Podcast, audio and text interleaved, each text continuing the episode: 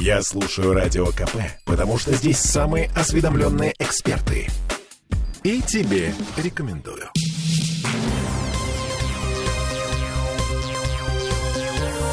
'Темы дня'.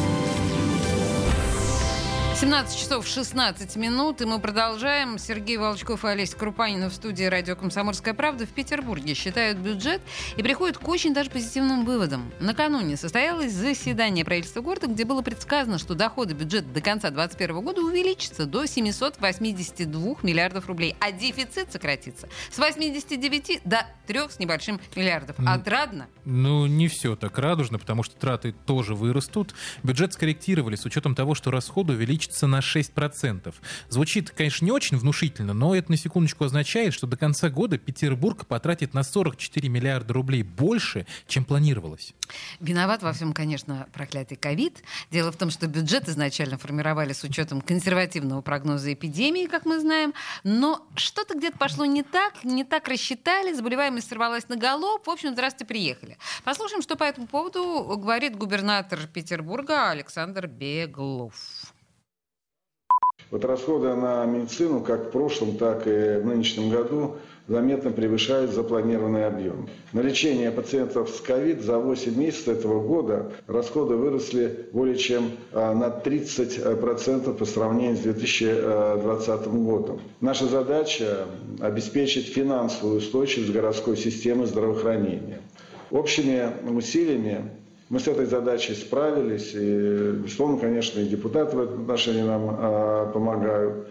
Правительство Российской Федерации, Федеральный фонд обязательного медицинского страхования выделил Петербургу дополнительные средства, в том числе на проведение углубленной диспансеризации переболевших ковид. Ее нужно продолжить, нужно ее организовать, потому что все, кто переболел, и все, кто знает, понимают, что после болезни требует реабилитации. Непростая такая ситуация. Человек сам иногда не понимает, почему с ним происходят определенные вещи. И у всех по-разному. Поэтому реабилитация сегодня главный вопрос а, тех, кто переболел а, ковидом.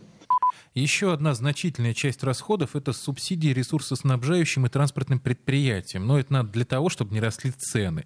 Потому что за тепло и проезд платит у нас либо житель города, либо бюджет. Собственно, другого не дано. Они все равно будут расти, мы же знаем. Э, да, но насколько это вопрос пока открытый, к счастью. Ну и еще дополнительные 15 миллиардов рублей из федерального бюджета пойдут на оказание медпомощи, приобретение лекарств для больных COVID-19, питание для школьников, выплаты детям от 3 до 7 лет, а также на ремонт и строительство дорог. Все посчитали. Молодцы. Ну, обсудили на заседании и подготовку к зиме. Ну, знаете, чтобы она опять, как-то обычно случается, внезапно не нагрянула. А, заслушаем главу комитета по энергетике Андрея Бондарчука.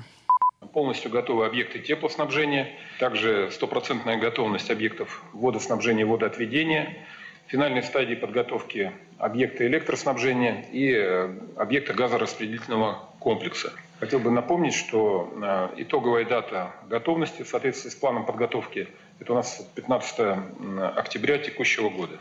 Несмотря на сокращение сроков, период которого должны были проводиться регламентные работы, тем не менее проведены в полном объеме планово-профилактические ремонты тепловых источников, проведены температурные испытания тепловых сетей, гидравлические испытания также тепловых сетей. Стоит отметить, что это позволило нам выявить порядка полутора тысяч э, дефектов, которые, соответственно, являются слабыми местами и в настоящий момент э, ликвидированы. Планируем в октябре текущего года провести общегородское учение э, противоаварийных сил и средств для отработки взаимодействия при устранении нарушений на объектах инженерно-энергетического комплекса Санкт-Петербурга в условиях низких температур и наружного воздуха. Ну, еще из интересного подсчитали, опять же, в свете того, что надвигается зима, дворников и уборочную технику. На этот раз послушаем главу жилищного комитета Виктора Борщева. Посчитали, прослезились. К предстоящему отопительному периоду подготовлено 23 806 жилых зданий.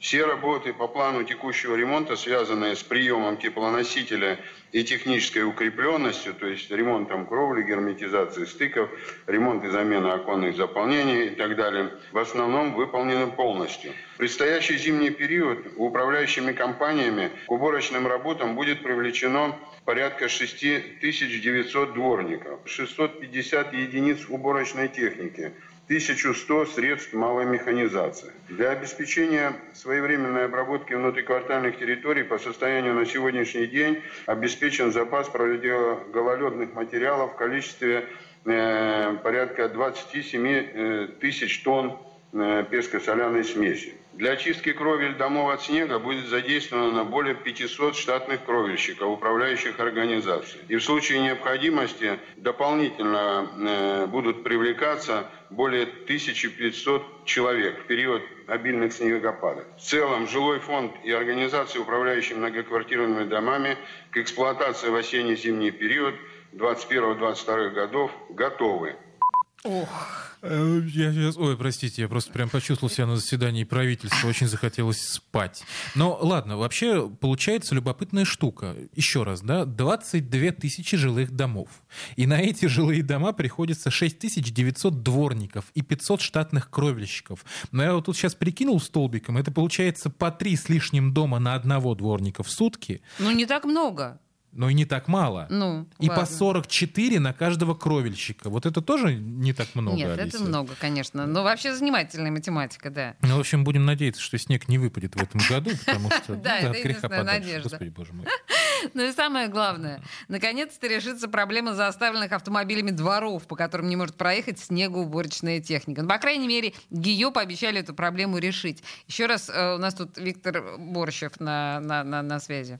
Да, такая проблема существует, э, но мы э, и в прошлом году занимались этой проблемой, и в, э, этом отопительном периоде, в этом осенне-зимнем периоде у нас, кроме крупногабаритной уборочной техники, управляющими подрядными организациями используется порядка более 1100 средств малой механизации. Мы за этот период летний Э, увеличили на 20% э, количество этой техники, чем э, в прошлом году. Это роторные снегоочистители, особое внимание обратили на это, моторизованные щетки, распределители песчано-гравийной смеси.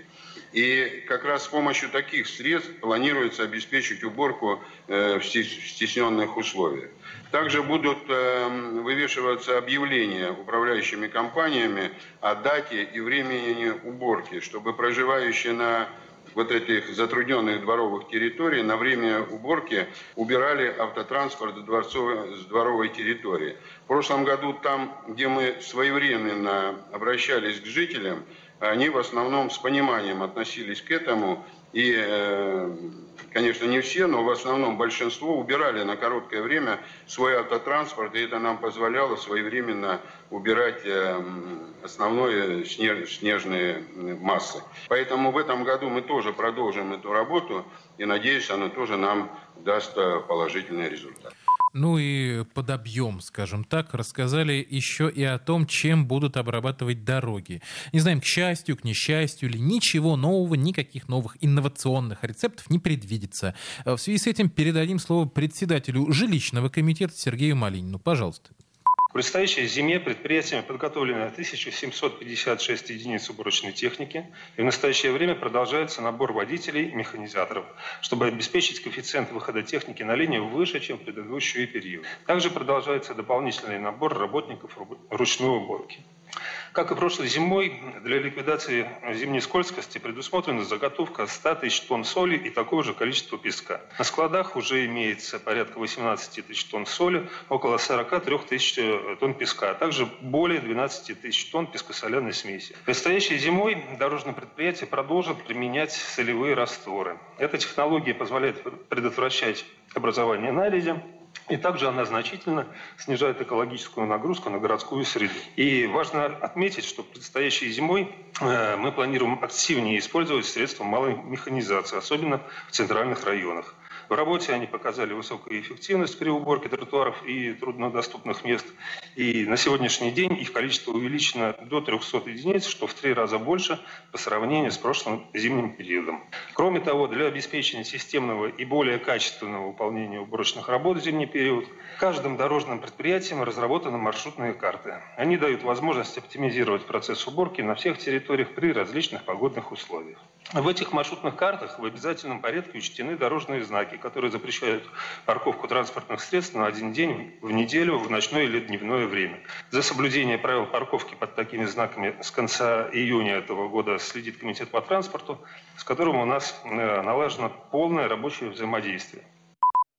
Вот это восхитительно, конечно, Сереж, совершенно. Я думаю, э, этих чиновников специально учат каких-то на, на каких-то отдельных курсах выражать свою мысль именно Я так. думаю, у них специальный словарик. Зимний скользкость. Друзья, вы вслушайтесь. Вот сейчас все, пожалуйста, отложите дела, замолчите и слушайтесь. Зимняя скользкость. Прекрасная формулировка. Но дело даже не в этом. Просто на самом деле каждое предложение, вот какое не возьми, это просто шедевр.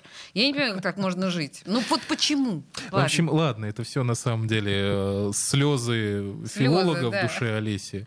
Да, смысл на самом деле в том, мы вот главное вычленим, что э, в этот раз, этой зимой, заниматься эвакуацией автомобилей, да, из-под знаков там, например, парковка запрещена в ночь на вторник, условно, будет не госавтоинспекция, а чиновники. Да, поменялась у нас система. И, соответственно, теперь эвакуировать будут не на соседнюю улицу, как это было до этого, а сразу на штрафстоянку.